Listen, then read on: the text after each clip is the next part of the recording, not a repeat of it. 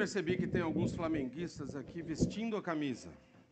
Nós temos que dar parabéns para eles pelo título que ganharam ontem. Mas é interessante. Eu não sei se você estava seguindo, mas o Flamengo estava perdendo o jogo até os 40 minutos do segundo tempo. E resolveu virar o jogo nos últimos cinco minutos. Isto é uma prova de que o brasileiro deixa tudo para a última hora.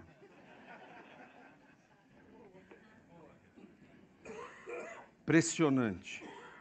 E vai chegando esse, esse, esse tempo de final de ano, a gente também vai fazendo coisas que a gente não fez o ano inteiro. Uma das coisas que a gente costuma fazer é avaliar, pensar, refletir sobre o nosso ano, o que aconteceu na nossa história. E eu também tenho essa mania. E a mensagem de hoje é um resultado dessa reflexão que começou a ser feita. Então, na verdade, eu queria que você tivesse bastante atento, porque é a palavra de um pastor falando com a sua igreja. Tanto você que está aqui, quanto aqueles que estão nos assistindo ou que vão ouvir essa mensagem depois, saibam que isso vem lá do coração. E mesmo você que está nos visitando, fique atento também, porque Deus pode falar com você com aquilo que nós vamos ver hoje. Vamos orar mais uma vez? Pai Santo e amado, eu quero te agradecer por este tempo. Quero te agradecer pessoalmente, porque o Senhor trouxe essas pessoas aqui. O Senhor as escolheu e nos reuniu aqui para que nós estivéssemos ouvindo a tua voz. Por isso eu te peço agora que o Senhor fale aos nossos corações. Que os nossos corações e mentes estejam atentos, abertos. Tira qualquer distração e traz o teu recado para nós. É o que nós pedimos em nome de Jesus. Amém. Eu não sei sobre você, mas eu chego nessa época do ano bastante cansado. Não é um cansaço físico, mas é um cansaço mental, emocional, até mesmo espiritual. Pastorear, liderar uma igreja cansa. É como ficar parado num congestionamento. Você já teve essa experiência? Ficar num congestionamento ali, sem ter para onde ir? Isso é extremamente frustrante, principalmente para um paulistano que tem experiência nisso. Não precisa fazer uma pesquisa muito profunda para você saber que as pessoas detestam horário de pico, principalmente quando estão paradas no trânsito. É fácil perceber pela maneira como elas agarram a direção, pelos sinais que elas fazem para os outros motoristas, pelas palavras que elas falam lá dentro do carro e que você não consegue ouvir, mas sabe que não são muito boas. O congestionamento no horário de pico, ele dói, é doloroso. O tráfego não flui. As pessoas quase que não se movem. Eu creio que, eu tenho dito isso, eu creio que as ruas não foram projetadas para lidar com tantas pessoas ao mesmo tempo. Não há para onde esses carros todos irem. Então todo mundo senta e espera. Na verdade, muitas igrejas também estão congestionadas. Hoje em dia, o movimento espiritual está reprimido. A edificação das igrejas é lenta. E essas igrejas congestionadas estão cheias, com as mesmas pessoas. E eu não estou falando da falta de gente nova, apesar de que isso também diz muita coisa. Mas eu estou falando de pessoas continuarem sempre as mesmas sem mudança, sem movimento. Eu estou falando das pessoas não serem transformadas, semana após semana, ano após ano. Muitas simplesmente continuam as mesmas. O projeto de edificação das pessoas fica estagnado. Crentes estagnados e igrejas congestionadas andam de mãos dadas. É triste, mas em muitas igrejas nos dias de hoje as pessoas estão espiritualmente presas, paradas, no mesmo lugar, como se estivessem num congestionamento. E não há nenhum processo intencional para mover essas pessoas. A Bíblia nos mostra um quadro diferente do crescimento espiritual. Ela deseja, ela mostra que Deus deseja que nós estejamos em contínuo movimento. De acordo com as Escrituras, o crente precisa estar crescendo. A vida do cristão precisa ser transformada mais e mais a cada dia. As pessoas não podem permanecer as mesmas. Elas não podem ficar paradas. Tem que haver progressão. Tem que haver movimento. O congestionamento espiritual é frustrante e é cansativo. Eu quero que você ouça o que alguns pastores têm vontade de dizer para suas igrejas. Eu achei isso lendo alguns textos por aí. Sinto-me frustrado pela maneira nada espiritual com que vocês lidam uns com os outros e com Deus. Vocês estão agindo como bebês em relação a Cristo. Parece que só sabem mamar. Pois bem, eu vou amamentá-los, visto que não sabem se alimentar sozinhos. Quando vocês se apegam a algo apenas por se sentirem bem ou para dar a impressão de que são importantes, não são muito diferentes de um bebê de colo que só fica contente quando tudo lhe agrada. Não se enganem. Não achem que são sábios apenas porque acompanham o noticiário. Sejam os desinformados de Deus esse é o caminho da verdadeira sabedoria. Gente que o mundo considera esperta, Deus chama de tolas. Está registrado nas Escrituras. Ele expõe as segundas intenções dos que andam de nariz empinado. O Senhor vê através da cortina de fumaça dos que se acham. Eu tenho muito a dizer sobre esse assunto. Mas é difícil argumentar com vocês, pois vocês se apegaram ao mau hábito de não ouvir. Vocês já deviam ser mestres. Mas percebo que ainda precisam de alguém que se sente com vocês e ensine de novo os princípios elementares acerca de Deus desde o início. Estão bebendo leite materno, quando deveriam estar há muito tempo ingerindo alimento sólido. O leite é para principiantes, inexperientes nos caminhos de Deus.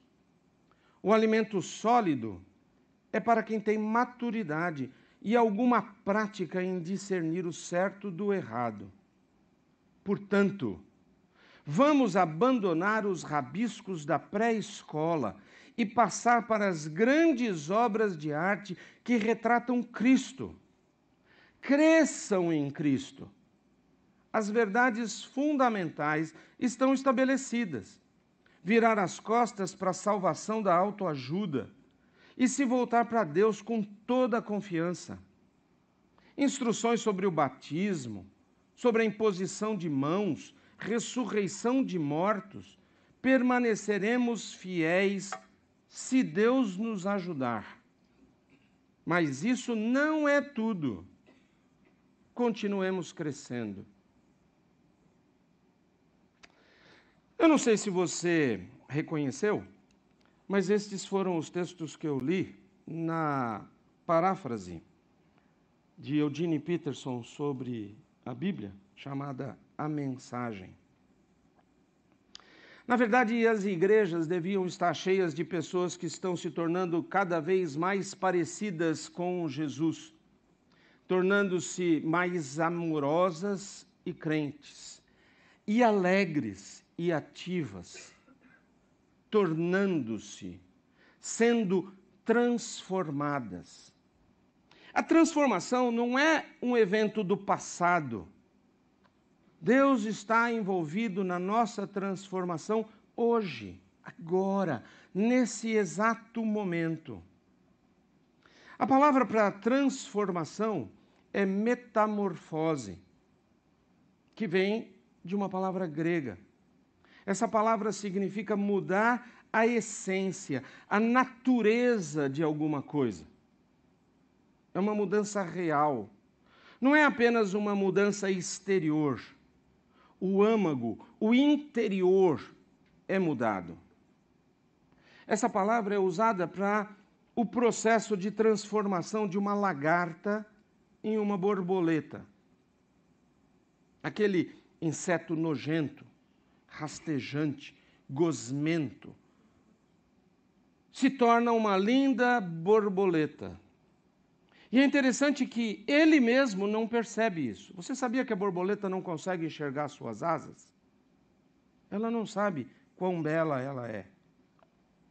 Mas esse processo se chama metamorfose. Deus deseja conduzir o seu povo através desse processo de transformação. Ele deseja transformar as pessoas na igreja, cada um, cada um de nós, a sua imagem. Ele deseja que você seja mais parecido com Ele a cada dia. Ele quer fazer isso através de uma glória que não para de crescer. Ou seja, ele quer que você e eu sejamos mais parecidos com Ele hoje do que éramos ontem. Igrejas congestionadas e crentes estagnados são exatamente o contrário do plano de Deus. E para ser sincero, o que nós vemos em muitas das igrejas por aí é isso. Exatamente isso. Mas uma vez que é Deus que quer transformar as pessoas, é Deus que quer fazer isso nas nossas vidas, qual é a nossa parte? O que é que nós temos que fazer? Deus idealizou esse processo, essa, essa, essa mudança, esse crescimento para ser um processo. É para acontecer de glória em glória. Não é no processo que está o poder. É Deus que promove a transformação. Mas nós precisamos escolher ser parceiros com Ele, parceiros de Deus nesse processo. O processo ministerial conduz as pessoas a um nível maior de comprometimento, de envolvimento, de crescimento, com um nível cada vez maior de discipulado. O processo simples de discipulado conduz as pessoas através dos estágios de transformação espiritual.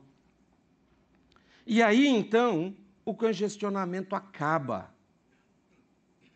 Ele, o, o trânsito, o tráfego, quando começa a fluir, o movimento acontece naturalmente, porque as pessoas não estão mais paradas no mesmo lugar. Existe transformação. Somos desafiados a progredir através desse processo. Um processo simples. Porque Deus espera mudança na sua vida. Na Catuaí, nós desejamos ser uma comunidade simples na proclamação do Evangelho, unida na vida em família e acolhedora no cumprimento da missão que Deus tem para nós hoje. Por isso, fique atento. Você que faz parte dessa família, qual é a sua parte? Qual é o seu papel? Como é que você pode dar o próximo passo? O nosso objetivo, o nosso foco este ano e durante este tempo tem sido melhorar as nossas habilidades de conexão como igreja em duas grandes áreas. Primeiro, as nossas conexões com os outros, uns com os outros, ou seja, a nossa união a nossa unidade como igreja. E também as nossas conexões com as pessoas que estão fora da família, fora da igreja, ou seja, o acolhimento. Isso faz parte da nossa missão como igreja. Se você lembra, a nossa missão é levar para o caminho. Jesus Cristo é o caminho. Os que estão a caminho da perdição e torná-los verdadeiros discípulos de Jesus. Aí a pergunta que a gente faz é: o que é um verdadeiro discípulo de Jesus? Eu não sei se você já fez essa pergunta para você. O que é um verdadeiro discípulo de Jesus? Já que o discípulo é de Jesus, nós precisamos perguntar para ele. O que ele diz que é um verdadeiro discípulo? Ele responde isso e eu peguei três textos para que nós pudéssemos entender ou resumir a resposta dele. Em João 8,31, ele diz: Vocês são verdadeiramente meus discípulos se vocês forem permanecerem fiéis aos meus mandamentos. Veja que esse grifado aqui é meu. Meus mandamentos, diz Jesus. E em João 13:35 ele fala: o seu amor uns pelos outros provará ao mundo que vocês são meus discípulos. Você percebe que estes dois textos falam de dois lados da mesma moeda. De um lado, ele diz: Você é meu discípulo se você me segue. Mas você mostra para os outros que você é meu discípulo quando você ama. Percebeu? Então tem dois lados essa moeda. Mas a pergunta é: quais são os ensinamentos de Jesus? O que é que Jesus nos deixou de ensinamento? Muito bem. Um deles, ou o primeiro, ele responde a uma pergunta que foi feita: qual é o maior mandamento? Em Lucas 10, 27, ele diz: Ame o Senhor seu Deus de todo o seu coração, de toda a sua alma, de todas as suas forças, de todo o seu entendimento. Em João 13, 34, ele diz: Amem uns aos outros, assim como eu vos amei, vocês devem amar uns aos outros. E em Mateus 22, 39, ele diz: Ame o seu próximo, como a si mesmo. Três maneiras de você resumir, ou uma maneira em três partes, de você resumir os mandamentos de Jesus. E você percebeu qual é a palavra comum nas três frases, nos três versos? Ame.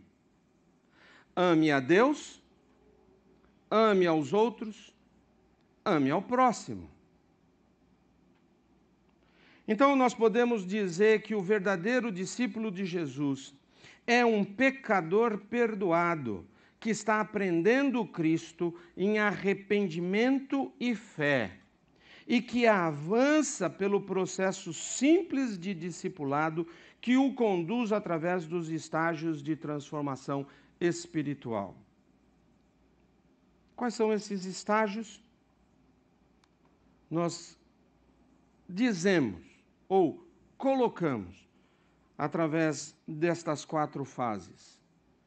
Um, uma pessoa precisa crescer na sua conexão com o Evangelho, depois na sua conexão com Deus, em seguida na conexão ao outro e depois na conexão ao próximo.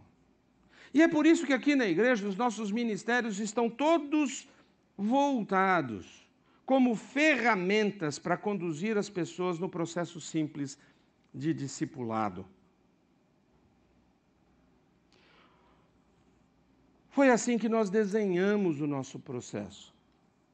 E para você guardar, a palavra é café. Logicamente, porque catuaí é uma semente de café. Isso você já sabia. E nós estamos então destacando estes quatro passos em que você precisa estar envolvido para crescer, para desenvolver o seu discipulado. Estas quatro áreas ou quatro passos que nós damos têm a ver com o nosso desenvolvimento. E eu queria agora que você prestasse atenção e pensasse onde é que você está. Mas não só isso. Onde é que estão as pessoas que estão ao seu redor? Onde estão os seus filhos? Onde estão os seus amigos neste processo? Nós falamos que o primeiro passo é, é conectar ao Evangelho. Isso se dá aqui na Catuaí através do cuidado relacional que nós desenvolvemos através da, da, da ferramenta que nós chamamos de grupos pequenos. E aqui nós demos o nome de GPS. GPS significa Grupo de Palavra e Suporte. Por que GPS? Porque nós não queremos que ninguém se perca. Simples assim. Mas na igreja Catuaí, esse passo não é um programa não é simplesmente mais uma atividade, ele é um estilo de vida relacional.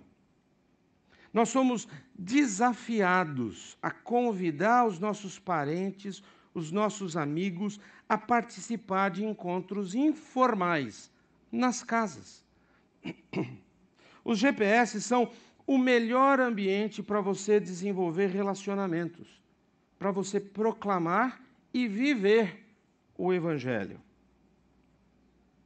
E você, a igreja, é desafiada como família, não só a acompanhar esse processo de longe, a saber que ele existe, mas para participar. Se você não está ainda participando de um grupo pequeno, nós desejamos que você comece um na sua casa para os seus amigos, para os seus parentes, para a sua família, para que outros possam ser alcançados. Quando alguém é levado para um GPS, para esta pessoa o processo começa. O processo de crescimento, o processo de maturidade. Porque ele começa a ser conectado ao Evangelho. Começa a perceber do que é que nós estamos falando. A grande questão é que, se você ainda não tomou essa decisão, a minha pergunta é: que importância tem o Evangelho para você? Porque se ele é a coisa mais importante na sua vida, não há como você simplesmente não proclamar isso para os outros. Aqui na Catuaí, nós somos encorajados. Você está sendo encorajado, desafiado a se juntar a um grupo ou a começar um outro, agora mesmo.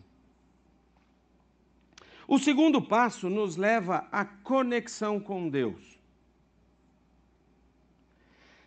E nós fazemos isso ou exercitamos isso através da adoração comunitária que nós realizamos aqui no culto. O que, é o nosso culto? O nosso culto é a demonstração para aqueles que estão fora do Deus que nós adoramos e da nossa devoção a Deus. É isso que nós fazemos aqui.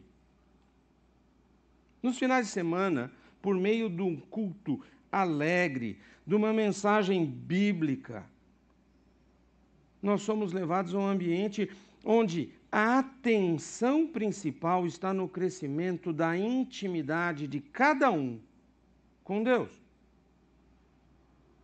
É interessante que nós sempre temos muitos visitantes no culto. Portanto, faz sentido que esse seja o momento em que nós apresentamos o nosso Deus, o Deus a quem adoramos verdadeiramente. O terceiro passo nos leva a conectar ao outro, aquele que faz parte da família. E nós fazemos isso através da formação ministerial. Isso não são apenas cursos de conhecimento, mas são maneiras de você aprender a desenvolver a sua vida espiritual. Porque nós podemos estar frequentando, nós podemos frequentar fielmente os cultos dominicais, até participar de algumas atividades extras. Mas se nós não estivermos conectados a um estudo sistemático, profundo da Bíblia, contextualizado à nossa vida, o nosso crescimento espiritual é interrompido. Ele para e nós não conseguimos realmente amadurecer. Por isso é que aquilo que a gente oferece aqui, que a gente chama de seminários ou palestras, e haverá outras iniciativas, elas oferecem oportunidade para que nós estejamos aprendendo, não só aqui, mas para aplicar os ensinos da Bíblia na nossa vida pessoal, cotidiana, e para servir em conjunto. Isso é, uns aos outros. Aqui eu preciso parar e dizer para você que está aqui hoje que não basta você estar nos cultos. Não é suficiente. É como comer mingau.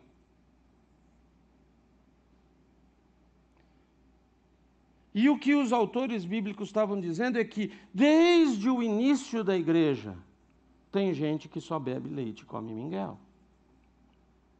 Mas eu, como pastor, preciso pedir para você: busque crescimento. Busque desenvolvimento. Busque crescer na sua vida espiritual. Porque de verdade, nada mais importa. Nada mais importa.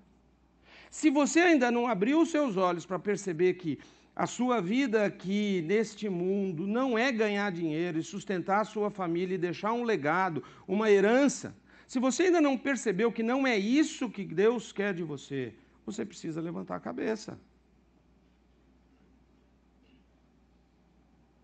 Nós não estamos aqui para construir o nosso reino aqui. Porque quer você saiba, quer você não saiba, isso vai acabar. E você precisa levar o maior número de pessoas com você para o céu. Se você vai para lá.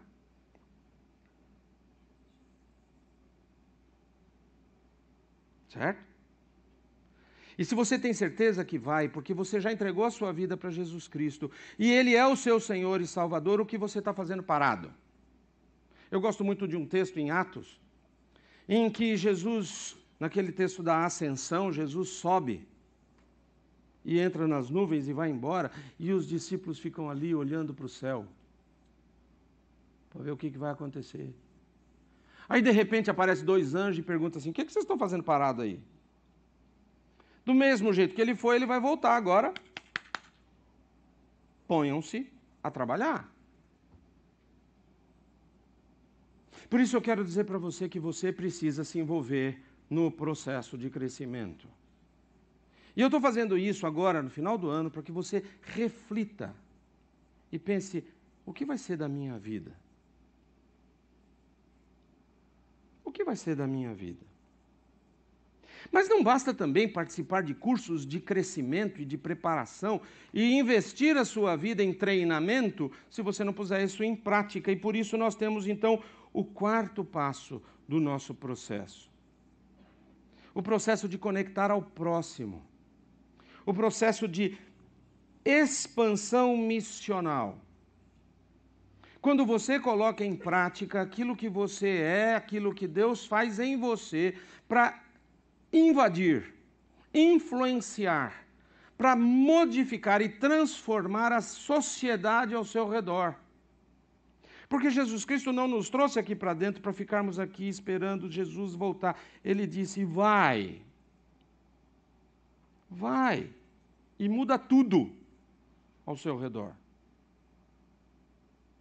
onde você puder, na sua área de influência, com as pessoas que estão ao seu redor, transformando todas as áreas, influenciando todas as áreas. Por isso ele traz pessoas de áreas completamente diferentes. Nós temos professores, nós temos médicos, nós temos gente que trabalha em todas as áreas. Por quê? Porque Deus quer influenciar lá fora. Por isso, ministério não é cuidar das crianças ou trabalhar na tecnologia somente. Ministério acontece lá fora. Quando nós somos usados por Deus para transformar o nosso mundo, para resgatar, restaurar aquilo que Deus tinha planejado lá atrás. E sabe quem é que ele vai usar? Ele vai usar a igreja dele. Ele vai usar eu e você. Isso não é o trabalho do pastor, um trabalho da igreja. A igreja é você, a igreja somos nós. Por isso, o quarto passo, no quarto passo, a Catuaí faz uso de iniciativas ministeriais. Não precisam ser ministérios de longo prazo, são iniciativas, projetos para criar oportunidades diversas, para nós servirmos tanto aos que estão dentro quanto aos que estão fora da igreja. Nós experimentamos Deus trabalhando através de nós quando servimos. Não é simplesmente quando Deus faz alguma coisa extraordinária para a minha vida. Deus faz isso para que eu sirva de farol para os que estão fora. Nós somos desafiados, então, a nos envolver em pelo menos uma equipe de ministério com a qual nós nos identificamos. Dessa forma, Deus age através dos seus discípulos, ministrando a todos. Agora eu quero que você abra a sua Bíblia, ou acompanhe aqui, o texto de Hebreus, capítulo 12. Eu vou ler os dois primeiros versos. Hebreus 12, 1 e 2. Diz assim a palavra de Deus: Portanto, uma vez que estamos rodeados de tão grande multidão de testemunhas, livremo-nos de todo o peso que nos torna vagarosos e do pecado que nos atrapalha e corramos com perseverança a corrida que foi posta diante de nós. Mantenhamos o olhar firme em Jesus, o líder e aperfeiçoador da nossa fé. Por causa da alegria que o esperava, ele suportou a cruz sem se importar com a vergonha. Agora ele está sentado no lugar de honra, à direita do trono de Deus. A situação aqui parece ser que os cristãos hebreus tinham ficado cansados. Eles tinham ficado sentados. Então, o autor da carta aos Hebreus escreve para eles, dizendo no capítulo 10, 32: Lembrem-se dos primeiros dias, quando vocês foram iluminados e de como permaneceram firmes, apesar de muita luta e sofrimento. O que aconteceu foi que eles lutaram, sofreram e cansaram. E aí eles relaxaram. E o autor diz em, no capítulo 2: negligenciaram esta grande salvação. Essa situação é tão grave, ela importa tanto, que o escritor está sugerindo que eles estão mostrando que a fé deles é falsa. E eles provaram a bondade da palavra de Deus e os poderes do mundo por vir em vão. Já pensou nisso? Tem muita gente que pode estar aqui, ou em qualquer igreja hoje, em qualquer congregação hoje, e que ainda precisa se converter, ser convertido.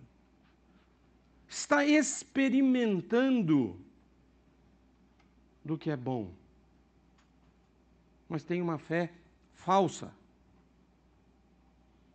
porque não está disposto a crescer. A nossa igreja tem recebido vários irmãos com as mais variadas experiências, não muito animadoras. Alguns chegam aqui machucados, cansados, até meio avessos a essa conversa de igreja. E é fácil, e eu vou dizer para vocês que eu compreendo, quando nesses casos a gente busca um lugar para ficar quieto, para relaxar, para simplesmente manter a vida cristã no ponto morto, na zona de conforto. Então nós nos descuidamos da vigilância espiritual e apagamos o Espírito Santo com passividade, com apatia, com indiferença, vivendo apenas no cumprimento de deveres religiosos, participando dos cultos, cantando, às vezes não. Eu não penso que isso seja regra aqui na Catuaí, mas existe um perigo, e o perigo é real. E o livro de Hebreus foi escrito para provar que isso pode acontecer, mas para impedir que isso continue.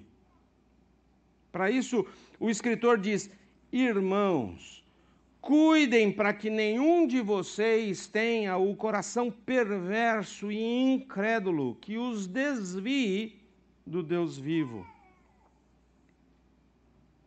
Está aí. O autor aos Hebreus está dizendo para nós, hoje, corra corra a corrida, lute a luta, procure, desenvolva a paz, busque a santidade, não fique parado no acostamento. Hebreus 12 é como aquele tiro de lançamento ou de início de uma corrida, você já viu isso nas Olimpíadas. Eles dão aqueles tiros e os corredores saem. É isso que Hebreus está dizendo para nós. Para nós vivermos a nossa vida como uma corrida que tem que ser feita, tem que ser corrida com a paixão, com entusiasmo, com energia e com disciplina. Não dá para relaxar. Quando ele diz para nós nos livrarmos de todo o peso que nos atrapalha, que nos torna vagarosos, e do pecado que nos distrai, aliás, nos distrai muito facilmente. Ele quer dizer, leve a sério a corrida. Leve Deus a sério. Eu quero que hoje você teste a você mesmo. Você está funcionando de verdade ou você está na inércia? No ponto morto? Você está na zona de conforto, no acostamento, ou você está vivo e ativo? Pois eu quero dizer a você que você pode voltar a correr. Como? Simples. A resposta está no verso 1 do capítulo 12 livrando-se do peso e do pecado. Isso significa tirar as coisas da nossa vida que nos tornam mais mundanos e colocar no lugar as coisas que nos tornam mais piedosos. Sim, significa orar sem cessar, significa escolher a palavra de Deus no coração e meditar nela dia e noite, significa estimular uns aos outros todos os dias, tomar a cruz diariamente. Significa considerar-se morto para o pecado, fugir da cobiça, entregar os seus membros como instrumentos da justiça, apresentar o corpo como sacrifício vivo significa colocar a armadura de Deus, resistir ao diabo, levar cativo todo pensamento em obediência a Cristo e assim por diante.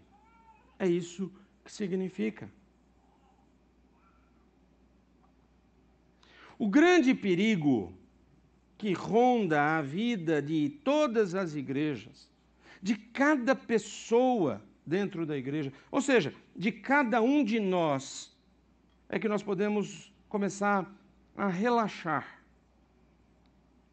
a nos acostumar à zona de conforto. Afinal de contas, isso aqui é tão bom, é tão gostoso. Em vez de correr e lutar. Por isso é que eu, o seu pastor, e também o autor de Hebreus, e Deus, principalmente, estamos dizendo para você nessa manhã: deixe a zona de conforto, saia do acostamento e continue a correr em direção à maturidade no processo de discipulado.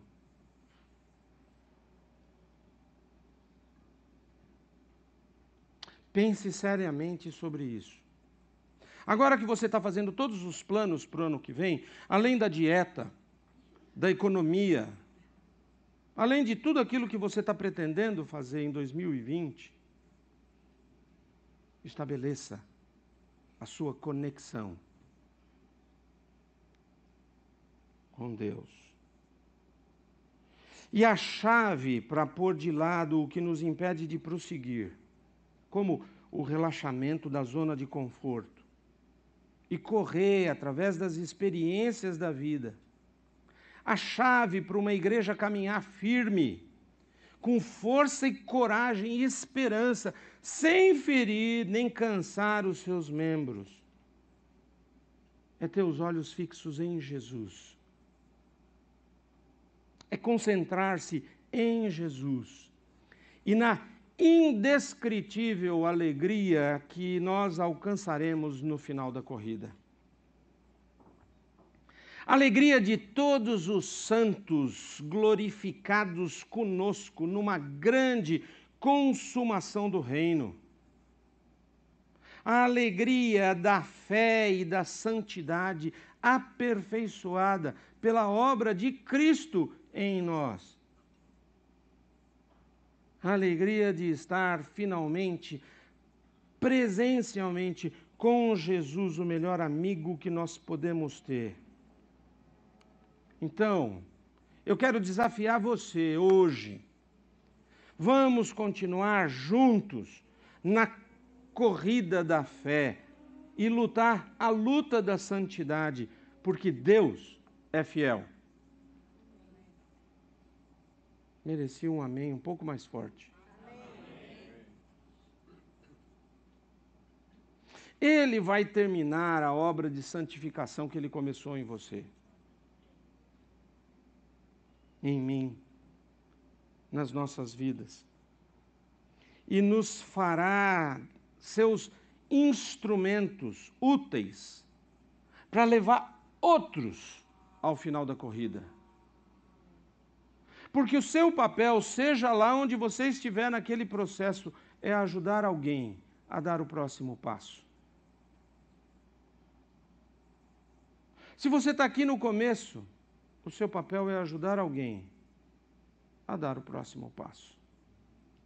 Se você já chegou lá no fim e está servindo fielmente, o seu papel é ajudar alguém a dar o próximo passo. Por isso, não cruzem os braços. Não fiquem parados. Preparem o caminho para que ninguém tropece, caia ou pise em algum buraco e sofra uma contusão. Ajudem-se mutuamente e corram, corram e esforcem-se para que seja possível a convivência uns com os outros e com Deus. Senão, o máximo que vocês vão conseguir é um vislumbre de Deus. E eu tenho certeza que Paulo estava se referindo a esse princípio, a essa ideia. E eu quero fechar com isso. Quando ele escreveu em Filipenses 3,13: Concentro todos os meus esforços nisto, esquecendo-me do passado e olhando para o que está adiante, prossigo para o final da corrida, a fim de receber o prêmio celestial para o qual Deus nos chama em Cristo Jesus. E aí? Agora é hora de você responder essa pergunta. Nós vamos continuar em frente juntos? Ou você vai ficar aí, sentado, olhando o trem passar? Eu vou dar um tempo para você orar e pensar sobre isso. Nós vamos continuar em frente juntos a corrida que nos está proposta? Porque eu quero ser bem sincero com você. Eu estou indo para frente. E eu quero junto comigo gente que esteja disposta a correr. Você está disposto?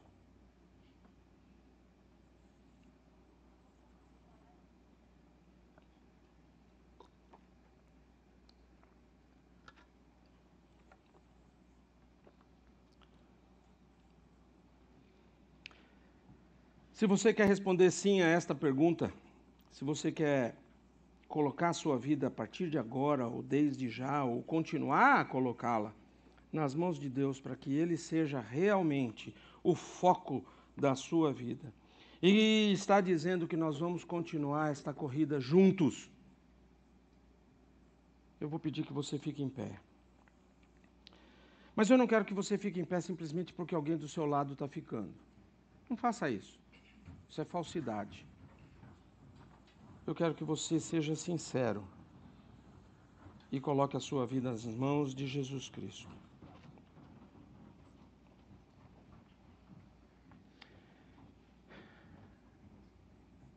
Pai Santo e amado, eu quero te agradecer por este dia.